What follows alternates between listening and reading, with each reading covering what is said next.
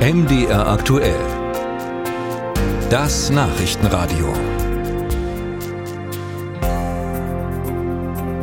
Die politischen Stiftungen in Sachsen-Anhalt mussten in diesem Jahr deutlich sparen und sich bei der Finanzierung von ihren Bundesorganisationen helfen lassen, denn aus Landesmitteln gab es keine Zuschüsse. Hintergrund ist zum einen das Urteil des Bundesverfassungsgerichts, zum anderen das des Magdeburger Verwaltungsgerichts. In beiden Fällen ging es um eine Gleichbehandlung politischer Stiftungen. Die Klagen kamen aus Reihen der AfD.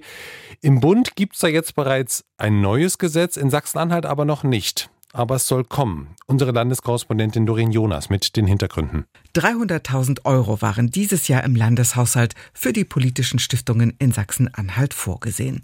Geflossen ist das Geld allerdings nicht, mit mehr oder minder gravierenden Folgen für die politische Bildung. Oder wie es Ringo Wagner, Leiter der SPD-nahen Friedrich-Ebert-Stiftung in Magdeburg, zusammenfasst. Natürlich merkt man das in der Arbeit, gar keine Frage. Man kann da nicht alles umsetzen, was man sich vorgenommen hat. Die CDU-nahe Konrad-Adenauer-Stiftung meldet rund 20 Veranstaltungen, die vor allem im ländlichen Raum hätten abgesagt werden müssen.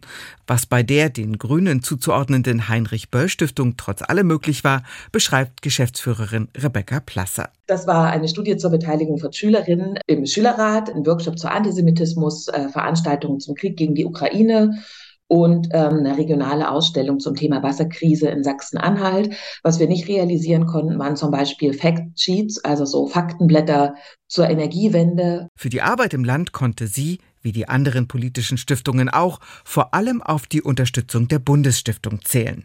Besonders folgenschwer war die Situation allerdings für die Rosa-Luxemburg-Stiftung. 60.000 Euro vom Land hätten in diesem Jahr nicht zur Verfügung gestanden, sagt die Vorsitzende Sabine Dierlich. Ohnehin stünde die Luxemburg-Stiftung wegen der gesunkenen Wählerzahl der Linken im Bund finanziell unter Druck. Dierlich übt Kritik am Vorgehen von Sachsen-Anhalt. Das äh, Bundesverfassungsgericht hatte im Februar äh, geurteilt und die Bundesebene war nicht daran gehindert, die Bundesstiftungen zu finanzieren. Das Verwaltungsgericht Magdeburg hat im März geurteilt und das hat die Landesregierung dazu veranlasst, tatsächlich die Mittel komplett zu streichen für alle Stiftungen. Und das hat uns schon sehr in Bedrängnis gebracht. Wir haben beispielsweise einen Mitarbeiter entlassen müssen. Ihre Stiftung sei so unter Druck geraten, dass für die eigentliche Arbeit kaum noch Zeit gewesen sei und fügt Dierlich hinzu. Das ist in dieser Zeit ganz besonders schlimm. Denn angesichts von Krisen und Kriegen, gesellschaftspolitischen Herausforderungen, so ist es von allen parteinahen Stiftungen zu hören, ist politische Bildung, das Schaffen von Debattenräumen wichtiger denn je. Kommen soll das Gesetz nun zu Jahresbeginn. Im Januar ist es Thema im Bildungsausschuss. Vorsitzender Steven Gerhard Stedi von der CDU verweist auf die kürzlich getroffene Entscheidung dazu auf Bundesebene. Die werde man sich mit Blick auf mögliche Auswirkungen auf Sachsen-Anhalt genau anschauen.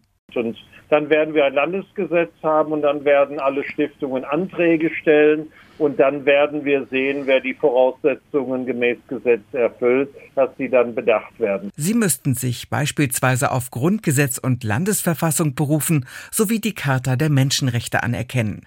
Die AfD sieht auch mit dem neuen Gesetzentwurf die ihr nahestehende Friedrich-Friesen-Stiftung benachteiligt und hat deshalb bereits einen Änderungsantrag eingereicht. Aus Sicht des Co-Fraktionsvorsitzenden Ulrich Siegmund handelt es sich erneut um den Versuch, einen politischen Mitbewerber indirekt zu diskreditieren, ganz einfach, äh, indem man uns ja wichtige Mittel für politische Arbeit vorenthält.